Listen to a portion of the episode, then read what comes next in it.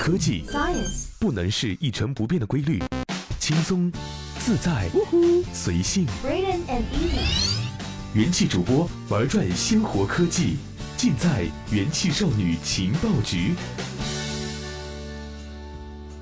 本节目由喜马拉雅 FM 独家播出。这里是用智商捍卫节操，用情商坚守美貌的正能量元气少女情报局，我是怡宝。眼下，微信朋友圈传播信息的速度已经不容小觑，也成了谣言的多发地。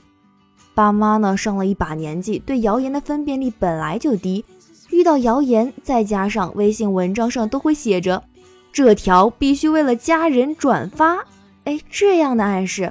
很容易就成了谣言的传播力量。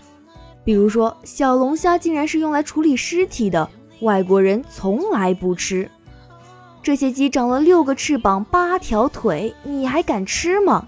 快告诉大家，这些癌症能治啦！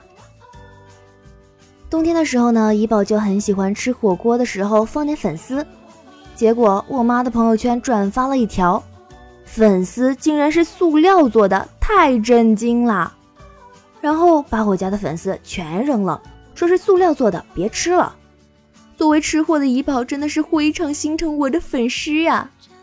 后来这个谣言都上了微博热搜和当地新闻来辟谣，我妈才勉勉强强的相信了，才同意我能吃一丢丢的粉丝。在假新闻泛滥的如今，即便我们早已知道正确答案。但在阅读谣言的时候，还是常常会上当。究其原因，大致有这几种：第一种，人们会首先默认所有的叙述都是真的。人类普遍倾向于相信某件事情是真的，毕竟我们看到的大多数事都是真的。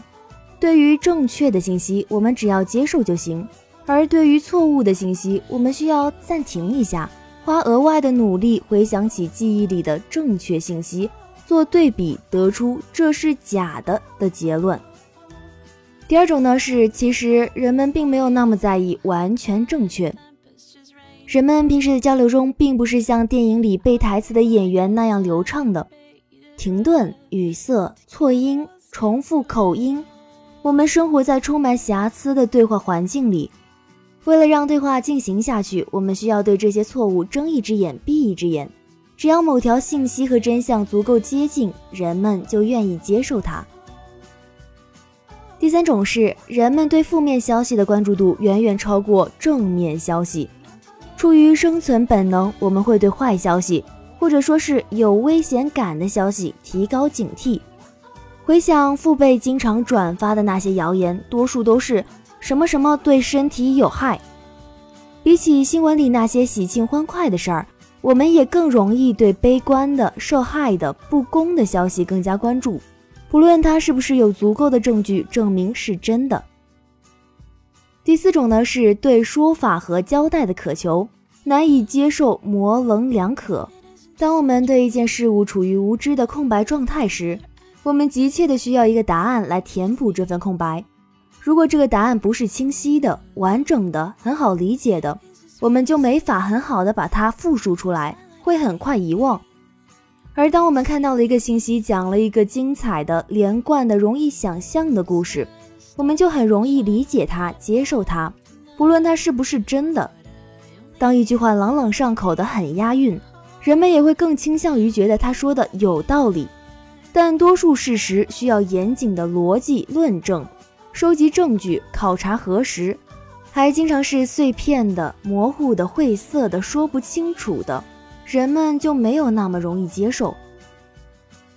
最后一种是，当我们身处群体的时候，会高估自己的独立思考。疯狂对个人而言是例外，对群体来说是常态。当我们吐槽大众是乌合之众，知道群体容易冲动又善变，但当一件事越常被公开谈论，我们就越相信它是真的。三人成虎，谎话说了一百遍就成了真话。随大流是一件没有心理负担的事儿，特立独行的人也没法在心理上消除群体压力。当我们看到朋友们都在朋友圈刷屏转发一条消息，即便我们不同意、不相信这条信息，也仍然会按照他的思路和角度来看待这件事情。而这个时候，我们已经处在这个群体了。不管是不是谣言，对于一些事情，每个人都应该有自己独立的判断。好了，本期的元气少女情报局就到这里结束了。我是怡宝，我们下期再见。